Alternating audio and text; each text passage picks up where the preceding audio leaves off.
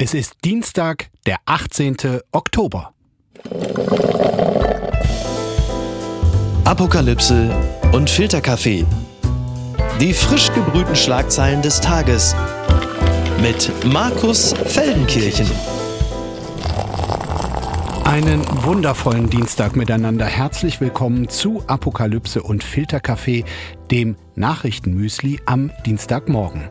Es gibt wieder eine Menge zu besprechen, was relevant oder wenigstens skurril genug ist, um hier seziert zu werden. Und dabei hilft mir heute eine Frau, über die ich gerade mit Blick auf die Proteste im Iran sagen muss, es kann eigentlich keinen perfekteren Gast geben. Sie ist extrem vieles, muss man sagen. Politikwissenschaftlerin, Autorin, Filmemacherin, Kriegsberichterstatterin. Sie engagiert sich für Menschenrechte weltweit, gerade für Mädchen- und Frauenrechte, auch mit einer eigenen Stiftung und ist inzwischen so etwas wie die deutsche Stimme, wenn es darum geht, auf die Lage der protestierenden Frauen im Iran aufmerksam zu machen. Ein ganz herzliches Willkommen, Düsen Tekay. Schön bei dir zu sein. Ich vermute, dass das für dich gerade wirklich ein Leben im Ausnahmezustand ist. Gib uns doch mal zu Beginn so einen ganz kleinen Einblick. Wie laufen deine Tage gerade ab?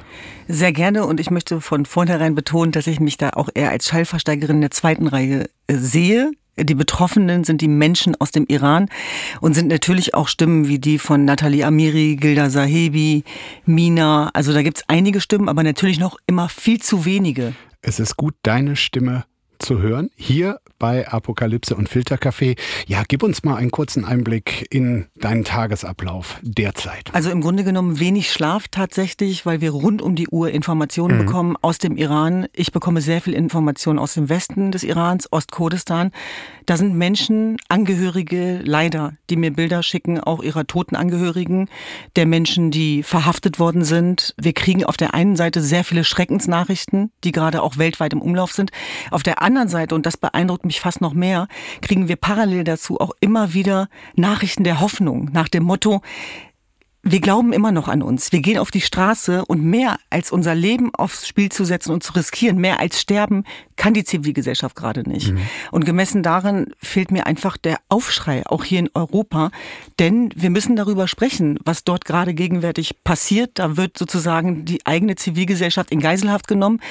Die Bilder aus dem Eving-Gefängnis beispielsweise von vorgestern haben uns alle um den Schlaf gebracht. Wo es am Wochenende gebrannt hat. Ja. Wo es am Wochenende gebrannt hat, ganz genau. Es sind inzwischen über 240 Menschen getötet worden. Das ist die Zahl, die wir kennen. Die Dunkelziffer ist höher. Viele Verletzte, darunter Minderjährige, Kinder. Und man muss sich einmal vorstellen, das würde in Europa passieren. Da würden wir ganz anders drauf reagieren und deswegen verlangen wir da auch eine Iran-Wende. Du sagst, mir fehlt der Aufschrei. Kann es sein, dass viele im Westen, also wir Journalisten und Journalistinnen, aber auch in der Politik wirklich diese Dimension dessen, was dort gerade auf den Straßen passiert, noch nicht richtig erfasst haben? Dass, dass wir die riesige Chance nicht sehen, die der Mut insbesondere der Frauen dort mit sich bringt? Der einzige Grund, warum wir an diese Informationen kommen, ist dem Mut, dem Übermut der Menschen im Iran zu verdanken, die unter Einsatz ihres Lebens diese Videos zugänglich machen für die Welt. Es ist tatsächlich auch der einzige Beleg für den Überlebensmechanismus, indem sie sagen, teilt diese Videos mit der Welt, damit Sanktionen auf den Weg gebracht werden, damit uns geholfen wird, damit die Welt hört, was hier passiert. Ich denke zum Beispiel an einen Vater, von jemandem, der jetzt gerade im Evin-Gefängnis sitzt. Hussein heißt der. Und der Vater ist an die Öffentlichkeit gegangen, weil er gesagt hat, dass er aus diesem Evin-Gefängnis angerufen worden ist und ihm gesagt worden ist, dass sein Sohn gefoltert wird. Dem wurden beide Beine gebrochen beispielsweise. Der erbricht mittlerweile nur noch Blut. Und früher wäre das nie bei uns gelandet. Das wäre unter den Teppich gekehrt worden. Jetzt stellt sich dieser ältere Mann um die 75 Jahre hin und spricht in eine Kamera und teilt dieses Video bei Instagram.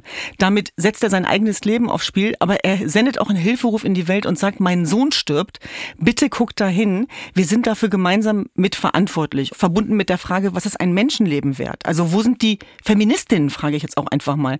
Hier geht es um die Beschneidung von Frauenrechten, von Kinderrechten und mehr als sterben kann die Zivilgesellschaft nicht leisten und wir müssen uns das einmal vor Augen führen. Das ist ein klerikal-faschistisches Herrschaftssystem, religiös religiöse Herrscherkaste seit Jahrzehnten, die sich auf die Macht konzentriert und die Religion wird hier missbraucht, um ein Herrschaftssystem zu errichten und das auf dem Rücken der Zivilgesellschaft und deswegen es geht um mehr als um das Kopftuch. Es geht um Grundrechte. Und da sind Sanktionen, die wir auf den Weg bringen müssen, das Mindeste, aber es reicht natürlich noch nicht. Wir reden über vieles, was in der Welt los ist, aber insbesondere natürlich über den Iran. Ich bin froh, dass du heute mein Gast bist und äh, wir gehen jetzt mal rein in die Aktualität und starten damit. Die Schlagzeile des Tages. EU will laut Baerbock Sanktionen gegen iranische Sittenpolizei verhängen. Das berichtet der Spiegel. In Luxemburg haben sich gestern die EU-Außenminister getroffen, um über Sanktionen gegen den Iran zu beraten. Außenministerin Annalena Baerbock kündigte am Rande des Treffens an, dass die EU Sanktionen gegen die sogenannte Sittenpolizei verhängen wird. Wer auf der Sanktionsliste steht, soll nicht mehr in die EU einreisen dürfen. Auch Vermögen könnten eingefroren werden. Ich meine, nichts klingt ja mehr nach finsterem Mittelalter als Sittenpolizei. Für alle, die damit nicht vertraut sind, Düsen, ganz kurz, was machen die ganz konkret? Wie schikanieren sie den Alltag? Also das sind äh, sogenannte Milizionäre und das ist eine große Reservearmee. Da sind auch viele Freiwillige, auf die zurückgegriffen werden kann. Und es ist im Grunde genommen so, dass es eine Willkürherrschaft ist, die dem zugrunde liegt und wo letztlich auch in den letzten Jahrzehnten jede Frau, die am öffentlichen Leben teilgenommen hat, davon in der ein oder anderen Art und Weise betroffen war. Und das Ganze geht ja zurück, auch dieser Aufschrei, den wir jetzt erleben, auf die getötete Kurdin aus dem Iran, Gina Massa Amini, die ihr Kopftuch nicht vorschriftsgemäß getragen hat in den Augen der Sittenpolizei. Das muss man sich einmal vergegenwärtigen. Dafür werden Menschen getötet im Iran. Und dieser Tod, der hat mehrere Ebenen und Komponenten. Das heißt, dieser Tod auf Raten hat in den letzten Jahrzehnten schon immer stattgefunden, weil viele Frauen auch gesagt haben, wir wurden entwürdigt, wir wurden aus den Autos rausgerissen, wir wurden als Huren bezeichnet, die Wimperntusche war zu intensiv, das T-Shirt hat nicht richtig gesessen. Das heißt, diese Mitleidenschaft, die geht schon so lange, die Wut darüber herrscht so lange vor, dass dieser Tod im Grunde genommen die Initialzündung war, auch für viele mhm. Frauen, aber, und das ist jetzt ganz wichtig, vor allem auch für die ganzen Männer, denn diese Frauen haben die ja Brüder, mit Väter, ja. Söhne, die sind auch alle mit dabei, weil sie eben sagen, dieses Unrechtsregime muss weg. So, jetzt interessiert mich, da ist die Idee also äh, der Europäischen Union, Sanktionen gegen die Sittenpolizei. Ist das der Schritt, den du dir von Deutschland, von Europa wünschst? Ich will es mal so sagen, es klingt ja erstmal gut, aber wie soll man da diese Handlanger der Sittenpolizei denn bitte identifizieren? Ich meine, die stehen ja nicht als Line-up im Internet so nach dem Motto, schau her, unser schlagkräftiges Team hier. Äh, kann es sein, dass diese Maßnahme ehrlich gesagt ziemlich ins Leere läuft? Genau darum geht es jetzt, äh, wie aus einem Sanktionspaket ein Sanktionspaket und kein Sanktionspaketchen wird. Okay, ich höre daraus, bisher bist du nicht richtig überzeugt. Nicht richtig und trotzdem sage ich, ist es ein Schritt in die richtige Richtung, aber wir müssen da, glaube ich, eben auch dem Beispiel Kanadas folgen, was da viel mutiger ist tatsächlich und es wird deswegen als Päckchen bezeichnet, weil es elf Einzelpersonen betrifft und fünf Organisationen und tatsächlich auch da wieder die Frage der eurozentrischen Sicht, dass sozusagen das Einreiseverbot erteilt wird, okay, was nützt es den Menschen vor Ort, die trotzdem sozusagen getötet werden können? Nix. Und eben nichts. Und auch die Sanktionen können umgangen werden. Das haben wir in den letzten Jahrzehnten gemerkt, dass dieses Mullah-Regime bestens davon profitiert hat, ein Leben in Saus und Braus führt, auch weltweit. Also auch die Kinder, die geradezu areligiös auch groß mhm. werden. Und das fällt natürlich auf. Also das sorgt natürlich für Schmerz. Diese Ungerechtigkeit, die kann man sozusagen nicht mehr wegwischen und wegdiskutieren. Und, und da braucht es tatsächlich, finde ich, auch eine Wende in der Iran-Politik. Jetzt ähm, Sanktionen gegen äh, die Sittenpolizei äh, gut und schön. Aber kann es sein, dass wir uns immer noch davor drücken, vor den Sanktionen, die auch dem einen oder anderen in Deutschland, dem einen oder anderen äh, Unternehmer in Deutschland, der kräftigen Handel zum Teil mit Iran betreibt, die wirklich wehtun?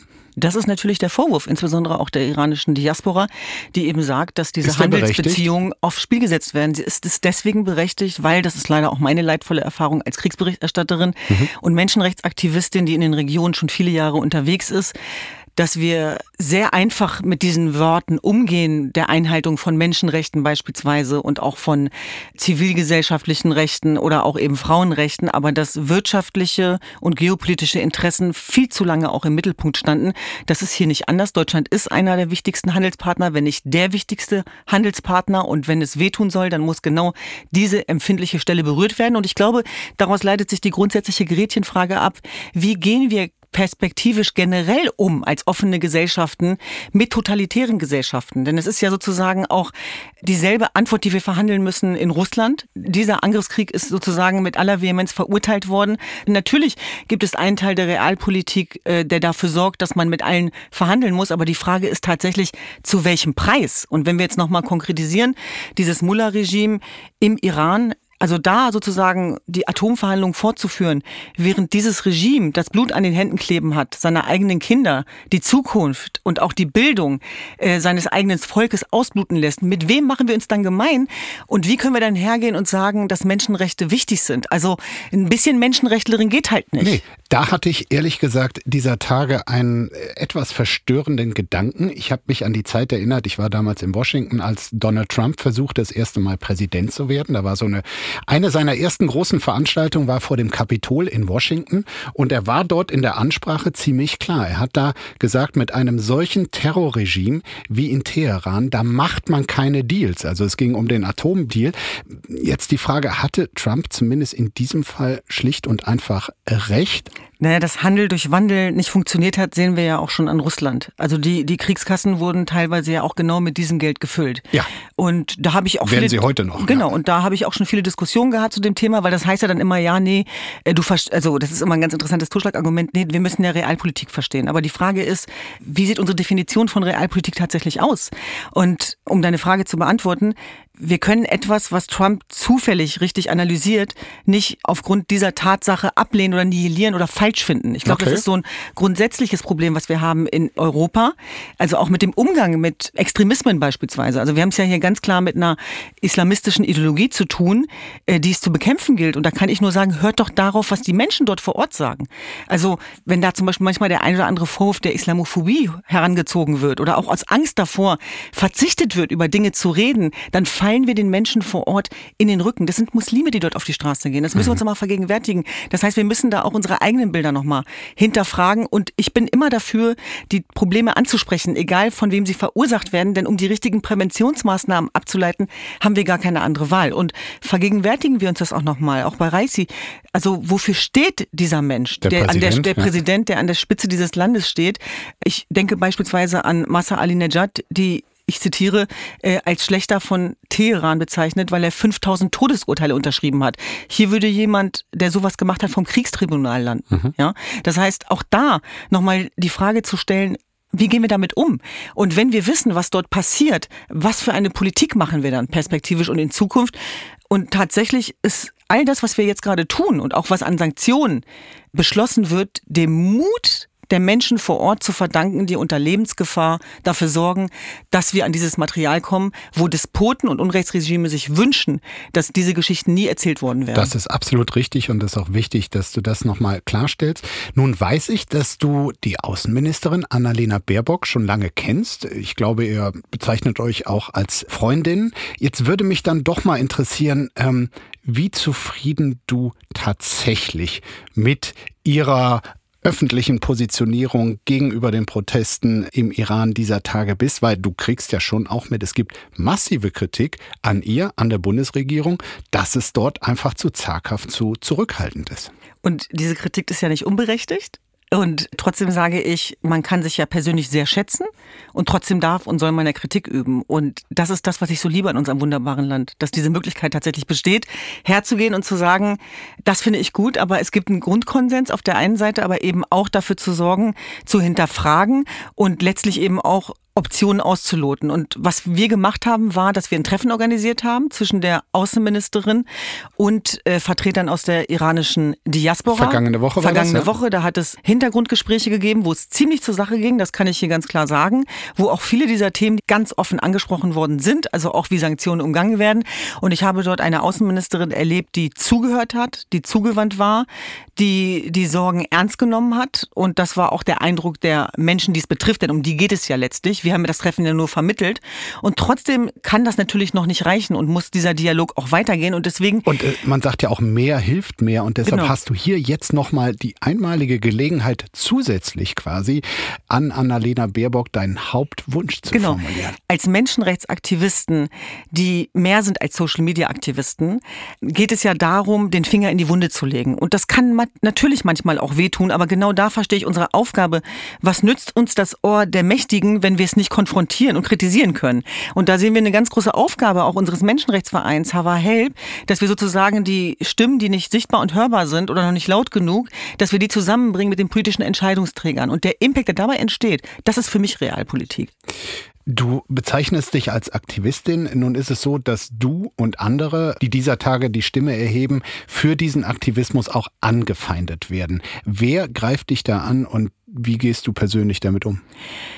Ich bin das ja schon viele Jahre gewohnt tatsächlich. Ich habe äh, in den ersten Jahren immer gedacht, das ist Berufsrisiko. Das war ein fataler Fehler und ich glaube, dass es sehr wichtig ist, auch für uns als Frauen zu wissen, dass auch wir immer noch angegriffen werden, weil wir Frauen sind, selbst in Europa.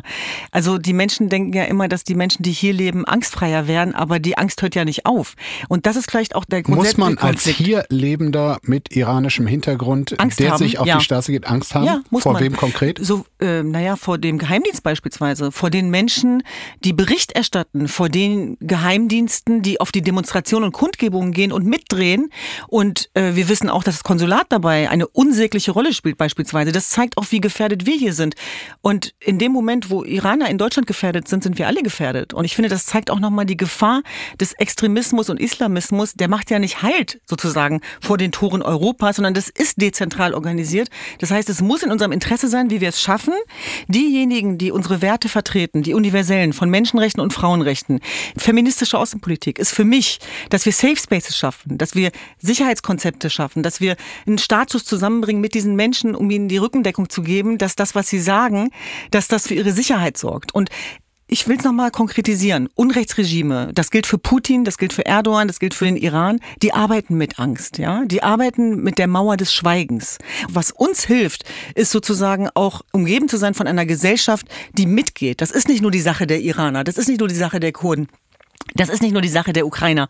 Das ist eine Sache von uns allen als Gesellschaft. Das gibt's doch gar nicht.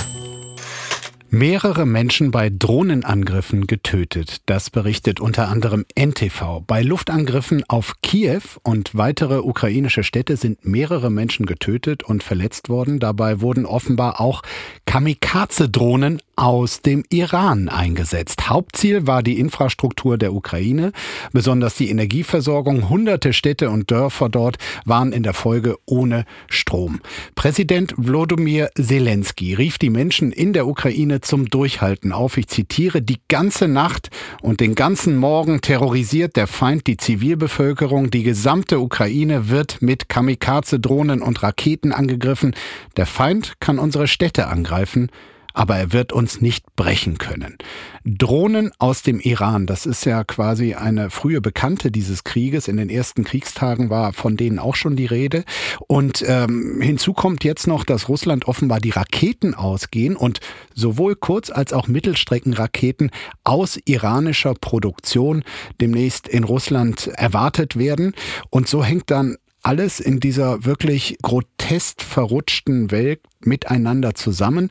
Warum macht die iranische Führung das? Also diese Schurkensolidarität will ich es mal nennen, diese geistige Nähe zu Ayatollah Wladimir. Naja, das ist ja diese Achse des Bösen. Also das ist für mich keine Unbekannte. Also die Menschen, die sich auch vor Ort in den Regionen äh, Kim Jong-un gehörte da früher noch zu? Ganz genau. Und ein Beispiel des Iraks kann man das ganz wunderbar erklären. Aus europäischer Sicht gucken wir darauf und nennen es Irak. Die Menschen vor Ort sagen Sunnitistan, Schiitistan, Kurdistan. Und zwar deswegen, weil der Einfluss Irans immanent groß ist und auch für die Destabilisierung sorgt. Und da geht es natürlich auch um imperialistische Ansprüche. Es geht darum, die Sicherheitsarchitektur ins Wanken zu bringen. Es geht darum, und das hat ja auch Putin gemacht, dass sozusagen das, was wir bisher geglaubt haben, nochmal alles auf den Kopf gestellt worden ist und dass wir eigentlich von diesen Despoten und Unrechtsregimen gerade zurückkatapultiert werden ins Mittelalter, will ich fast sagen. Aber zu glauben, dass wir sozusagen nur über diesen Dialog weiterkämen, das halte ich tatsächlich für das Gegenteil von Realpolitik. Und Krieg, das war für uns immer dieses andere, ja, mit dem wir nichts zu tun haben. Dass wir auf Kriegsasche gebaut sind, das haben wir scheinbar vergessen. Und dass diese altgeglaubte Sicherheit ins Wanken gerät, ja. das haben mittlerweile auch sehr viele Menschen begriffen. Aber tatsächlich ist diese Achse des Bösen und auch der Zusammenschluss dieser Weltmächte hochgefährlich für uns als offene Gesellschaften, weil sie für sich auch die Modernisierung in Anspruch nehmen, ohne Verwestlichung tatsächlich. Das heißt, die, die Mullers, die registrieren jetzt ganz genau, äh, Putin hat ein Problem, wir können da helfen und machen sie das quasi aus Schurkensolidarität oder aber weil es ganz klar dann gegen den Westen muss man sich unterhaken? Na, der Westen ist ja das Feindbild. Also das muss man sich einfach angucken, auch wie iranisches Staatsfernsehen funktioniert. Auch jetzt ist es ja noch so, dass Israel äh, schuld ist, dass der Westen schuld ist, dass die Kräfte von außen kommen. Also darüber definieren sich Unrechtsstaaten und das mhm. ist im Iran ganz intensiv ausgeprägt. Wir haben das Glück, dass die Zivilgesellschaft darauf nicht mehr zurückfällt. Ich kann mich noch erinnern, als wir angefangen haben, darüber zu berichten, dass auch einige Kollegen meinten, jetzt übertreib mal nicht. Ja, das wird sich wieder beruhigen. Und da habe ich mir die Frage gestellt, wollen wir, dass sich das beruhigt? Nein, wollen wir nicht. Äh, siehst du denn bei aller Kenntnis, die du hast über dieses Land, über die Zivilgesellschaft etc., hast du die berechtigte Hoffnung, dass diese Proteste tatsächlich zu einem Regime-Change führen? Ja, ja, ja. Und wichtig dabei ist, wie wir uns in Europa und im Westen, im Liberalen dazu verhalten. Machen wir das kaputt, wie mit der grünen Bewegung? Nehmen wir das nicht ernst? Relativieren wir das? Legitimieren wir das?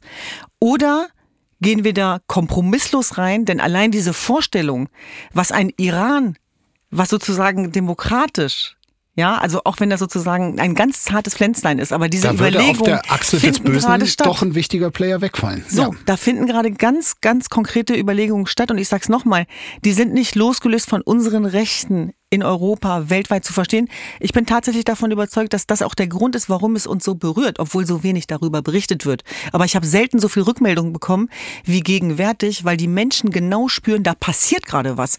Und die Revolution ist tatsächlich die einzige Option dieser Zivilbevölkerung. Und deswegen opfern sie sogar Menschenleben, weil sie sagen, dann sterben jetzt ein paar das klingt makaber für uns, weil wir so am Leben hängen und uns gar nicht vorstellen können, was es heißt, dass es etwas gibt, was wichtiger ist als das Leben, wofür ich auch dankbar bin. Aber ich will nur sagen, das, was ja wirklich neu ist, ist, dass es über alle Grenzen hinausgeht. Sowohl was sozusagen die Klassen angeht, Religion, Ethnien, Wen hat es früher interessiert, ob kurdisches Menschenleben gefährdet ist oder nicht? Aber es ist das erste Mal, dass die Iraner sagen, wir fühlen uns verantwortlich für den Tod von Gina Massa Amini. Wir sind alle Gina Massa Amini. Das ist die neue Komponente, dass die Menschen sich nicht mehr gegeneinander ausspielen lassen.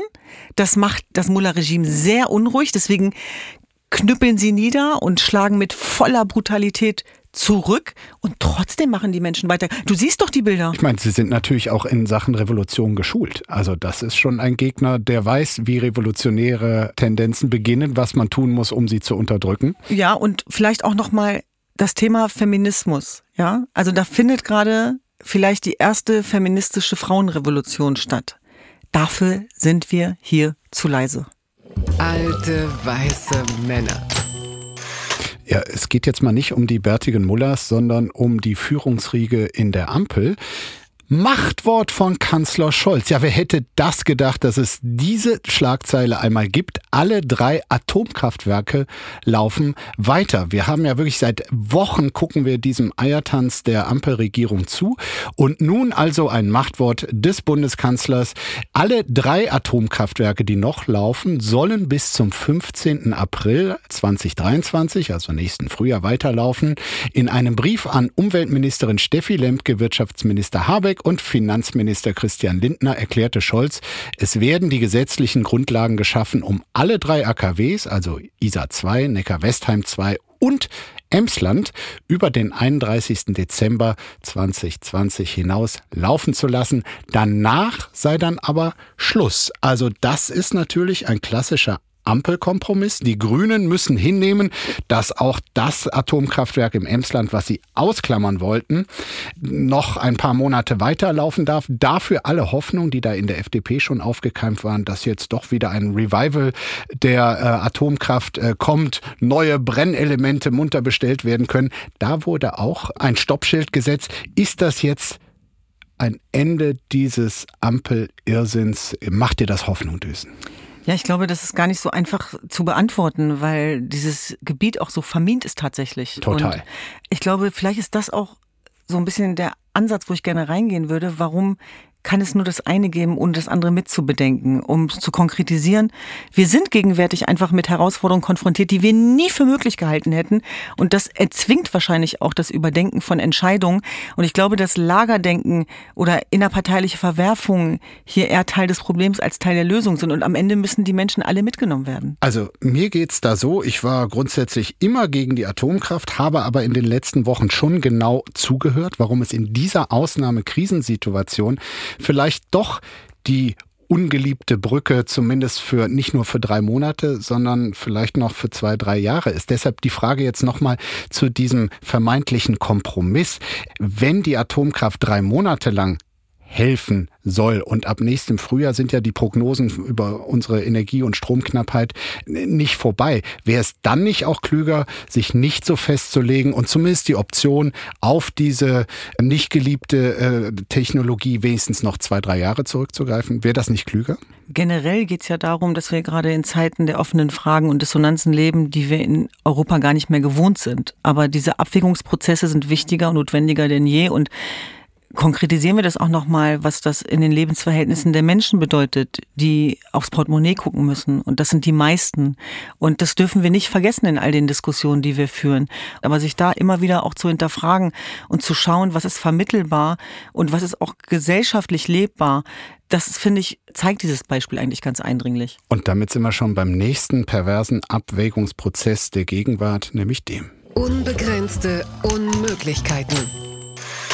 Die Grünen haben lange von der Klimabewegung profitiert. Lützerath könnte nun den Bruch bedeuten. Das schreibt der Stern. Auf dem Grünen Parteitag am Wochenende hatte eine knappe Mehrheit der Delegierten für den Abbau von Lützerath gestimmt, einem Dorf an der Grenze des äh, Kohleabbaus ähm, am Niederrhein. Bei einer Pressekonferenz vor der Kohlegrübe in Lützerath haben Vertreter der Klimabewegung nun ihre Enttäuschung über die Grünen gezeigt. Mit dabei war auch Louis Luisa Neubauer. Sie werfen der Partei vor, das Dorf im Wahlkampf genutzt zu haben, aber jetzt zuvor verraten. Ihr Vorwurf, ja, der Kohleausstieg werde offiziell zwar auf das Jahr 2030 vorgezogen. In dieser Zeit aber dürfe so viel Kohle und damit CO2 verballert werden, wie sonst bis zum alten Kohleausstiegsdatum verballert worden wäre. Und das wäre dann tatsächlich eine große Verarsche.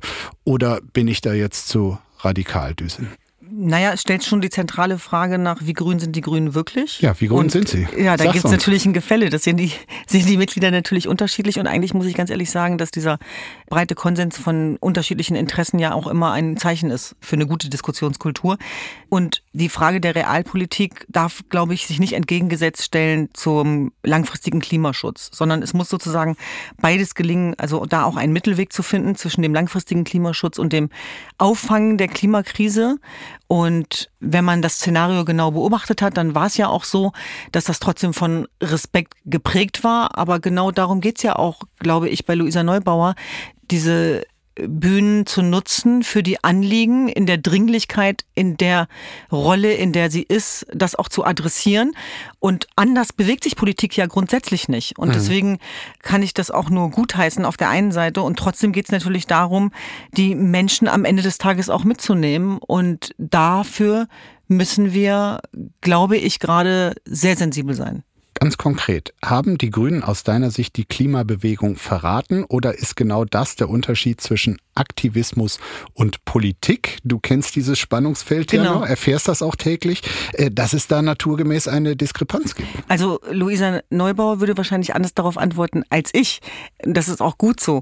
Äh, wenn ich das von außen betrachte, dann würde ich sagen, dass die Grünen die Klimapolitik nicht verraten haben, aber dass da natürlich immer noch mehr geht, auch seitens der Klimaaktivisten. Das ist doch völlig klar. Das ist genau dasselbe wie bei uns bei unseren Menschenrechtsthemen. Aber am Ende geht es eben darum, genau das zu konfrontieren und für einen Raum zu sorgen, für einen Resonanzboden, wo genau das möglich ist. Und ich sehe da auch sozusagen eine Überleitung, also auch zum Beispiel Verrat von Klima, ja, kann man ja genauso sagen beim Thema feministische Außenpolitik. Das Thema ist ja auch immer wieder gefallen in, in den letzten Wochen. Eher ketzerisch, so nach dem Motto, ja, was bedeutete denn nun die, äh, die feministische Außenpolitik? Mhm. Außer diesem Wort ist ja noch nichts passiert. Und ähnlich ist es hier eben auch. Am Ende geht es doch darum, dass Dinge, die Eingang finden in die Politik am Anfang immer verächtlich gemacht werden und auch bekämpft werden. Aber wichtig ist, dass sie thematisiert werden, dass sie stattfinden und dass wir gemeinsam diesen Weg verhandeln. Deswegen ist sozusagen auch die Rolle von uns Aktivisten immer weiter zu stören, immer weiter zu konfrontieren und das Gegebene zu hinterfragen. Die Frage ist natürlich am Ende des Tages, zu welchem Preis. Und da glaube ich tatsächlich, dass wir alle gut beraten sind, wenn wir das über Ideologiescheren hinaus sozusagen mit einer nötigen Portion Realismus gestalten. Es geht ja um die Interessen der Menschen. Und dann immer so zu tun, als wenn sozusagen auch der Klimaschutz etwas ist, was in die Zukunft gehört. Also Ahrtal ist ja passiert. Ja, das ist nicht in der Zukunft. Und dass diese mangelnde Klimaschutz eben auch Folgen hat, mittelbare übrigens auch Klimaflucht, äh, das müssen wir uns immer wieder vor Augen führen. Deswegen bin ich dankbar für jeden, der authentisch für seine Überzeugungen einsteht und damit Politik auch verändert. Unterm Radar. Bekommt man im Rest von Deutschland mit, was sich bei uns zusammenbraut? So lautet ein Artikel auf spiegel.de. Der Autor Jakob Springfeld, der in Zwickau wohnt, beschreibt in einem wirklich sehr lesenswerten und sehr persönlichen Text seine wachsende Sorge über die rechtsextremen Demonstrationen, die jeden Montag unter anderem in Zwickau stattfinden. Seiner Meinung nach ist in Sachsen eine extrem rechte Massenbewegung entstanden, die Polizei wirkt im Umgang mit den Rechtsextremen überfordert und die wenigen Gegendemonstranten fühlen sich bedroht und ohnmächtig. Ich zitiere hier mal eine wesentliche Passage. Ich weiß, wie es ist, unter Nazis zu leben. Mich macht das traurig. Auch weil ich meine Ohnmacht wahrnehme, die von Monat zu Monat wächst, da ich zunehmend spüre, dass gegen die Rechten kein Kraut gewachsen ist. Es erinnert mich an ein Geschwür, gegen das nichts wirkt, bei dem die Ärzte auf ein Wunder hoffen, aber nicht mehr an Heilung glauben, weil sie schon alles ausprobiert haben. Sachsen ist austherapiert, so fühlt es sich für mich manchmal an. Bekommt man im Rest von Deutschland überhaupt mit, was sich hier bei uns zusammenbraut, fragt Jakob Springfeld. Düsen, was würdest du ihm antworten? Wenn ich ehrlich bin, nein. Weil ich ganz ehrlich sagen muss, dass ich davon nichts erfahren habe bis zu dem Zeitpunkt, als du mich gefragt hast. Und ich finde, das ist so ein Beleg dafür, wie generell die Stimmung ist. Und ich musste automatisch an meine Geschichte mit Zwickau denken. Ähm, Erzähl als, uns deine Geschichte mit Zwickau. Erzählt hast. Und zwar weiß ich, dass ich mal für eine Westredaktion gearbeitet habe. Ich sage das jetzt mal so in Nordrhein-Westfalen. Und dann bin ich nach Zwickau geschickt worden als Redakteurin, um das Thema Ausländerfeindlichkeit auf die Probe zu stellen. Und da habe ich mich dann auf einen Job beworben, offensichtlich quasi als gläubige Muslimin mit Kopftuch. Und Was einmal ohne, einmal ohne als Redakteurin. Das war für so ein Experiment für die mhm. Mediengruppe RTL damals. Und da war es so, dass ich den Job äh, mit Kopftuch bekommen habe. Auf welchen Job hast du dich dort beworben? Ich habe mich beworben in der Buchhandlung. Einmal mit und einmal ohne Kopftuch. Und die Reaktion der Verkäuferin war, dass sie mich mit Kopftuch eingestellt hat. Äh, verblüffend, oder? Verblüffend? Genau, verblüffend. Aber ich habe nochmal darüber nachgedacht, weil ich habe so überlegt, ja, das waren ja sozusagen unsere Vorurteile, mit denen wir dahin sind, so nach dem Motto, ja, das ist doch klar, dass die mich da nicht einstellen, wenn ich das Kopftuch habe. Und die Buchhändlerin, das weiß ich noch ganz genau, als ich sie danach konfrontiert habe mit offener Kamera, und gesagt habe, ja, ich habe mich ja bei Ihnen beworben und Sie haben mich eingestellt. Und sie so, ja, genau. Ich so, und das Kopftuch hat Sie nicht gestört? Und sie nur, ach so, ja, Jetzt sehe ich's. Haha. So, das war meine persönliche Erfahrung in Zwickau. Ich erzähle das einfach mal, ja, weil das ist meine ist einzige Erfahrung mit Zwickau. Und was ich damit sagen will, ist, ist, nicht, dass ich das sozusagen wegmachen will oder dass das repräsentativ ist. Das will ich nicht sagen. Aber die Frage der Narrative, die sollten wir durchaus stellen. Und Fakt ist, dass wir dort ein Problem haben, auch mit Ausländerfeindlichkeit. Und das hat was damit zu tun, da, da gibt es ja wissenschaftliche Studien drüber, dass diese Kontakthypothese von mangelnder Migration auch immer für Entfremdungsprozesse sorgt, dass man Angst hat vor dem Fremden. Das heißt, zu und wenig Migranten zu wenig dort? Migranten dort sorgt eben auch für Probleme mit Migranten dort. Mhm. Und wenn man die Zahlen vergleicht, dann ist das ein Riesenunterschied zu Berlin. Auf der anderen Seite greift mir das aber zu kurz, dem auch hochtondeutschen Ostdeutschen jetzt zu attestieren, dass er jetzt einfach äh, ein Problem hat mit Migranten, sondern das Problem wiegt ja viel tiefer. Und ich rede im Zusammenhang immer von dem bösen Zwilling. Also wir haben vorhin über den Iran gesprochen und ich sehe hier tatsächlich auch eine Parallele. Es geht darum, wie wir mit Extremismus umgehen. Also wie wir auch mit dem bösen Zwilling umgehen.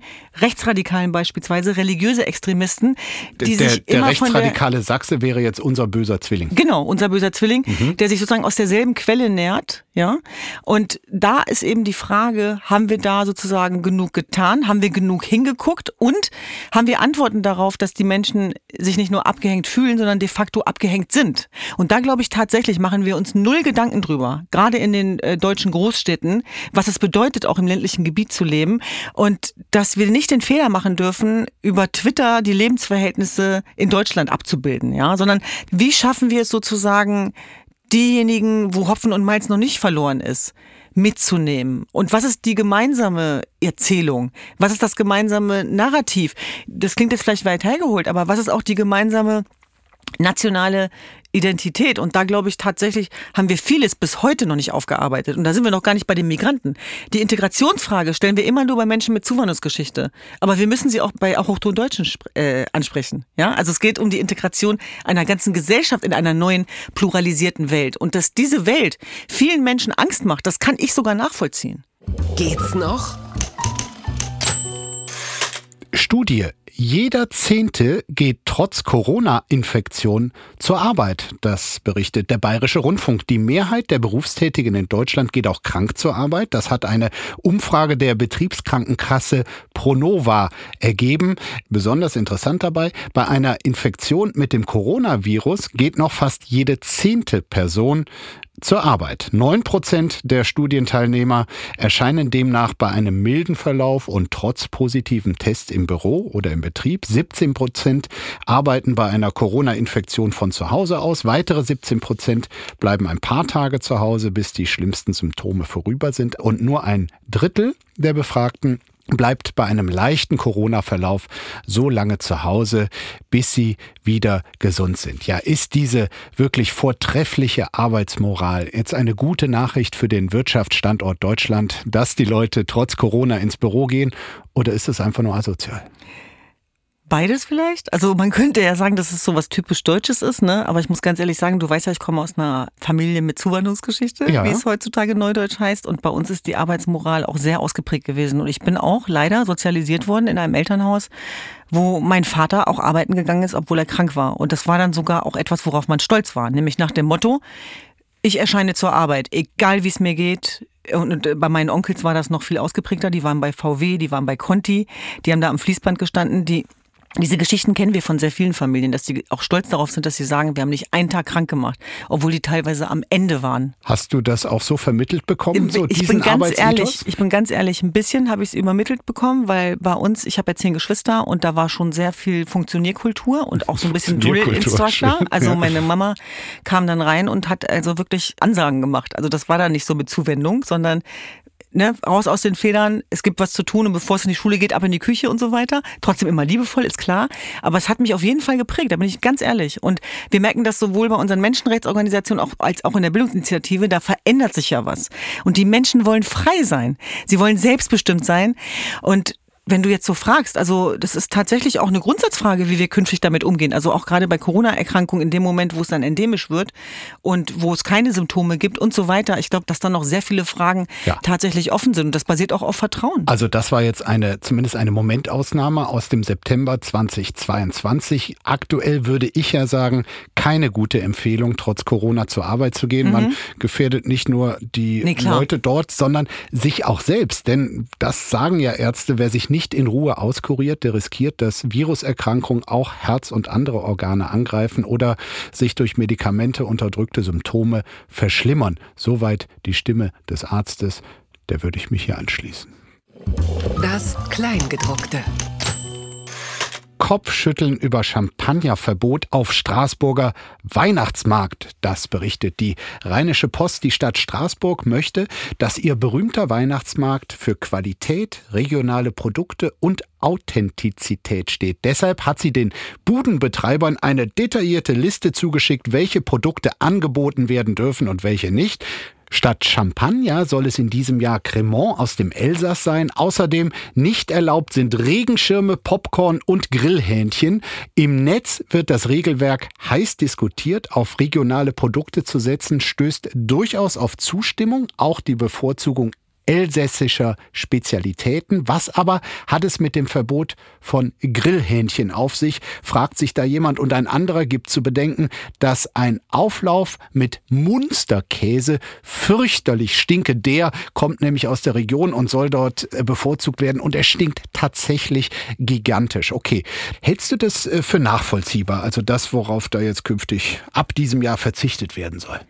Naja, nicht erlaubt, Verbot, Verzicht. Ich weiß nicht, ob man damit so viel erreicht. Ja, was haben die also ich, weiß, ich sag mal, es muss ja auch noch ein paar Dinge geben, die Popcorn. Spaß machen. Und, und dazu gehört vielleicht ja auch ein Weihnachtsmarkt tatsächlich. Und dass man sich aussuchen kann, worauf man Lust hat. Dass man schlemmen und essen kann, was man will. Das ist ja nicht egoistisch gemeint, sondern es gibt ja so viel, auf das wir Rücksicht nehmen und das auch zu Recht. Und ich glaube, dass es sehr viele Menschen gibt, die auch von sich aus automatisch auf regionale Küche setzen, weil sie einfach leckerer ist. Mhm. Und dass man dann eher hinterfragt, wo kommt das her und dass das eher ein K.O.-Kriterium ist. Aber ich habe die Erfahrung gemacht, wenn etwas von oben aufdoktriert wird, dann kommt man in so ein Kinder-Ich von, nee. Das lasse ich mir nicht, nicht vorschreiben. Genau, genau. Ich habe zwar diese genau. scheiß Hähnchen nie genau. gegessen, aber, aber jetzt, jetzt, bin ich aus Prinzip, genau. jetzt fehlen sie mir. Genau, ich bin jetzt zwar gegen Antibiotika, aber jetzt gebe ich es mir richtig, weil dann bin ich jetzt einfach mal dagegen. Und ich glaube, das darf man nicht unterschätzen tatsächlich. Also ich käme zum Beispiel nie darauf, bisher jetzt ein Champagner zu trinken auf dem Weihnachtsmarkt. Wenn die Frage jetzt aber gestellt wird oder verboten wird, dann denke ich automatisch darüber nach, trinke ich vielleicht nächstes Mal ein Champagner. Ich weiß nicht, ob das gut ist, aber das sind so die Gedankengänge, die ich dann automatisch durchlaufe. Und da glaube ich tatsächlich müssen wir mehr auf das Vertrauen der Menschen setzen. Sehr interessant bei dieser Meldung fand ich noch, äh, für zusätzliche Aufregung hat nämlich gesorgt, dass der Verkauf von Kreuzen auf dem Weihnachtsmarkt nur unter Vorbehalt nur noch erlaubt sein soll. Klar, das gab dann erstmal einen Aufschrei, unter anderem der Katholiken. Dann folgte von amtlicher Seite die Klarstellung, Kruzifixe, Krippen und ähnliches dürfen natürlich verkauft werden, solange sie von akzeptabler Qualität sind. Also keine Typisch deutsche Antwort, oder? Gut, das ist jetzt eine Straßburger Antwort. Äh, keine also Kreuze finde, aus. Wenn man auf dem Weihnachtsmarkt die Frage stellt, ob man Kreuze und Krippen verkaufen darf, dann haben wir ein grundsätzliches Problem. Und da sage ich immer mehr Mut, liebe Leute. Freust du dich auf die Weihnachtsmarkt? Ich muss ganz ehrlich sagen, ich finde das immer total besinnlich. Ich finde es schön. Ich glaube, man darf dieses Gefühl äh, gar nicht unterschätzen. Und ich fand das auch immer ganz toll. Ich komme ja ursprünglich aus Hannover in der Marktkirche, mir dann da das Krippenspiel anzugucken. Und für mich wäre das undenkbar, wenn das dann zum Beispiel keinen religiösen Bezug hätte. Und damit meine ich nicht, dass das per se förderungswürdig ist. Aber ich will nur sagen, was es bei mir für ein warmes, wohliges, schönes Gefühl ausgelöst hat. Und deswegen glaube ich, äh, weniger Verbote und mehr Möglichkeiten. Wenn du mir die Ehre erweist, im Dezember mit mir auf einen Berliner Weihnachtsmarkt zu gehen, dann würde ich auch einen Champagner spendieren. Oh, das ist aber lieb, dann bin ich dabei. Als Dank für dieses äh, wirklich sehr anregende, sehr informative und schöne Gespräch. Vielen Dank, liebe Düse. Dankeschön. Tschüss. Tschüss. Apokalypse und Filtercafé ist eine Studio Bummens Produktion mit freundlicher Unterstützung der Florida Entertainment. Redaktion Lena Fränking und Marie-Sophie Schiller. Executive Producer Tobias Baukage. Produktion Hannah Marahiel. Ton und Schnitt Niki Fränking. Stimme der Vernunft und unerreicht gute Sprecherin der Rubriken Bettina Rust.